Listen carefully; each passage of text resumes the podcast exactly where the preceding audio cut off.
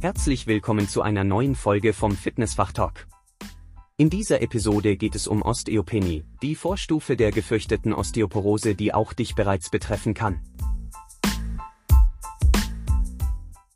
Moin moin und herzlich willkommen zu einer neuen Episode vom Fitness Fachtalk, dem Podcast aus Norddeutschland zu Fitness und gesundheitsrelevanten Themen, manchmal aber auch Themen der Medizin. Und heute geht es in unserem Podcast um ein Thema, was etwas medizinischer als sonst ist.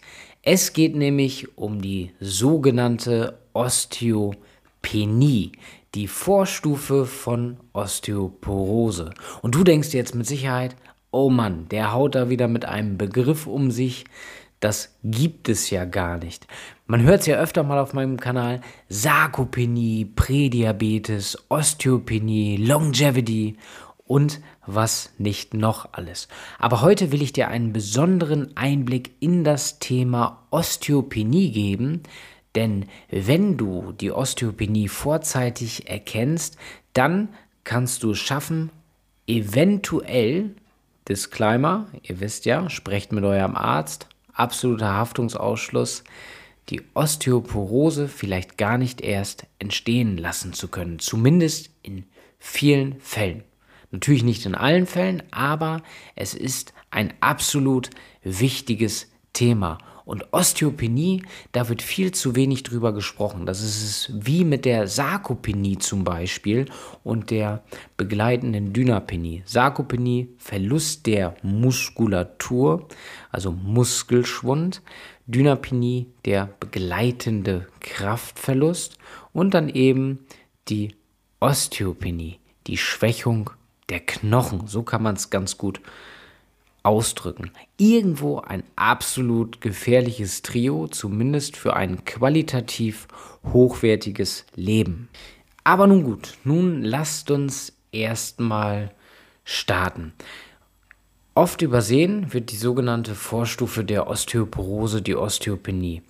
Und die Osteopenie kann man ganz einfach beschreiben mit einer knochendichte Verringerung, die eben der Vorläufer der Osteoporose ist.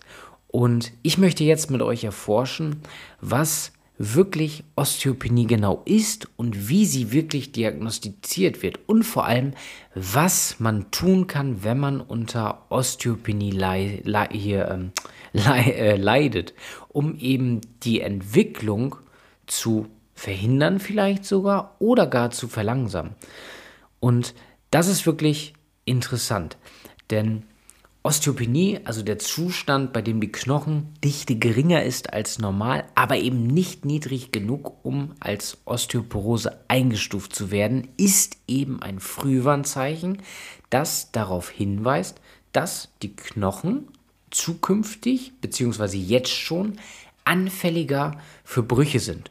Und Osteopenie tritt häufig bei äh, inaktiven älteren Menschen bereits früh auf, kann aber ebenso jüngere Menschen betreffen. Aber auch aktive Menschen sind tatsächlich davon betroffen, die zum Beispiel ernährungsbedingt nicht die Nährstoffe reinbekommen, die sie eigentlich benötigen für gesunde Knochen.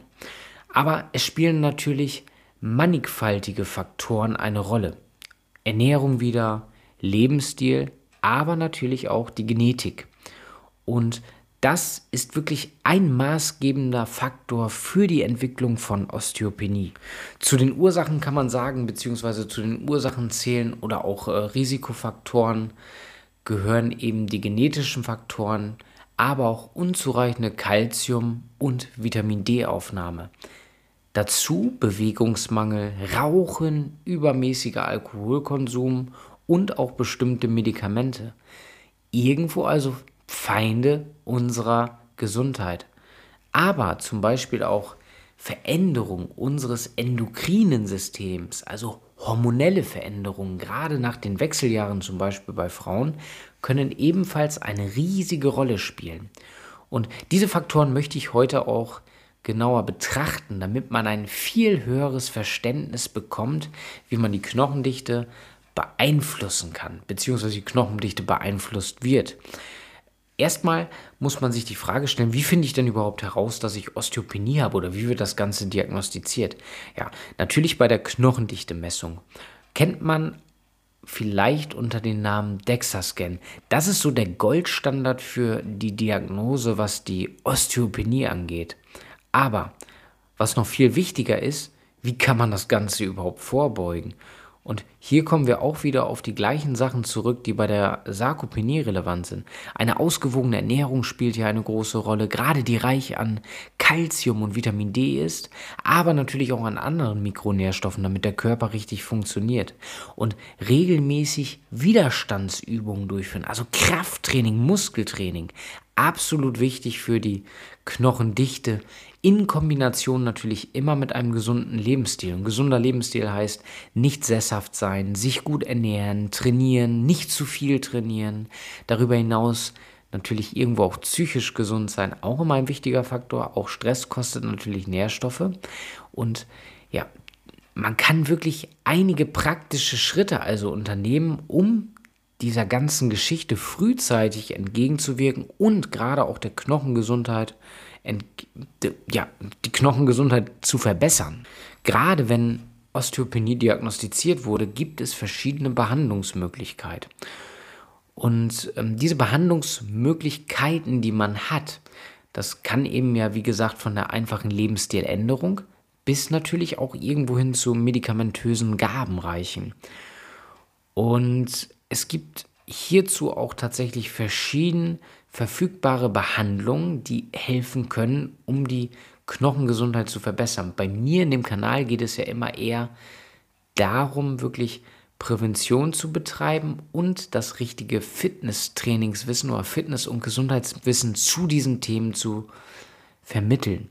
Auf jeden Fall muss ich schon mal sagen, dass ihr das Thema wirklich ernst nehmen solltet, weil darüber wird man gar nicht so schnell und häufig aufgeklärt. Und meistens, wenn man es herausfindet, ist es schon weiter vorangeschritten, als es eigentlich sein sollte. Und dann sind, wie gesagt, wirklich entscheidend die Therapieschritte, die man selber geht. Und es ist natürlich auch immer wichtig, dass die Therapieschritte, die Behandlungsoptionen immer auf die individuellen Bedürfnisse zugeschnitten sind weil die Behandlung richtet sich in erster Linie immer erstmal natürlich nach dem Grad der Knochendichteverringerung und aber auch den individuellen Risikofaktoren.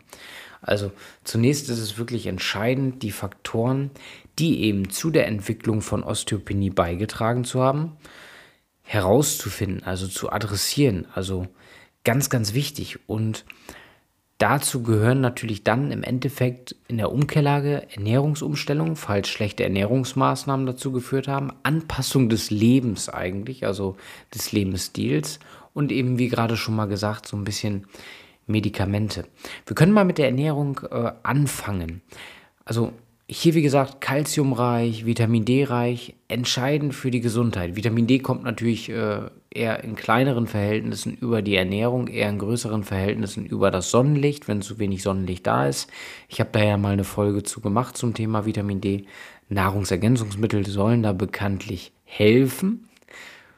Und auch aber Lebensmittel wie ähm, kalziumreiche Produkte, äh, grünes Blattgemüse und Fisch sind wirklich ausgezeichnete Quellen äh, für Calcium. Milch, sagen wir mal in Anführungsstrichen, ähm, da gibt es auch teilweise Studien zu, dass äh, Milch gerade bei Osteoporose nicht mehr so förderlich ist, auch wenn es eine gute Calciumquelle ist.